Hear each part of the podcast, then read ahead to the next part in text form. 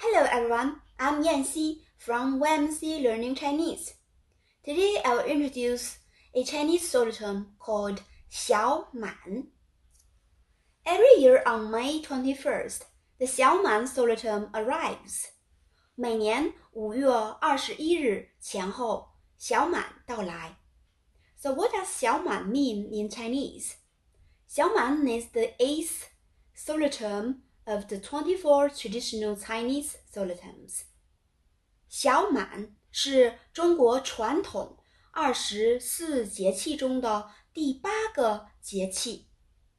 While it's getting steadily hotter and wetter, the grains of wheat and rice grow fuller day by day, but are not yet ripe enough for harvesting. So it is called lesser fullness or xiaoman in Chinese. 这个时期，稻谷的谷粒开始变得饱满，但并未完全成熟，因而叫做小满。When it comes to solar terms, the first thing comes into people's mind is what to eat. 说到节气。人们首先会想到的就是吃什么。那么小满吃什么呢？So what kind of food that you could get at this time? During 小满 period, the summer harvest is about to begin. 小满期间，夏收就要开始了。Because of the great increase in rainfall, rivers are full of water with mixed fish and shrimp, big and fat. 由于降雨量大增，河水被灌满，鱼虾长得大而肥美。So this is a good time to eat fish and shrimp. It is also harvest season for fishermen. 因而，此时正是吃鱼虾的好时机， 也是渔民们的丰收季。Fish and shrimp are my favorite food. How about you? 鱼和虾是我的最爱，你呢？你最喜欢吃什么？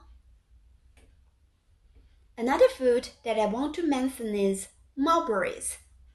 另一个我想说的食物就是桑葚。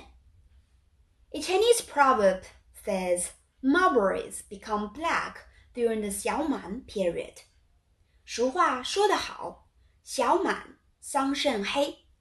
由此可见，小满也是吃桑葚的好时候。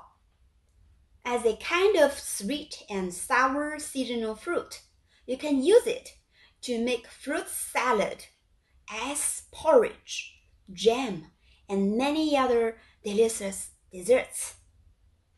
作为一种酸酸甜甜的时令水果，你可以用它来做水果沙拉、冰粥、果酱等许多好吃的甜品。In the fertile southeast of China, one of the legends of midsummer is the birthday of the goddess of silk.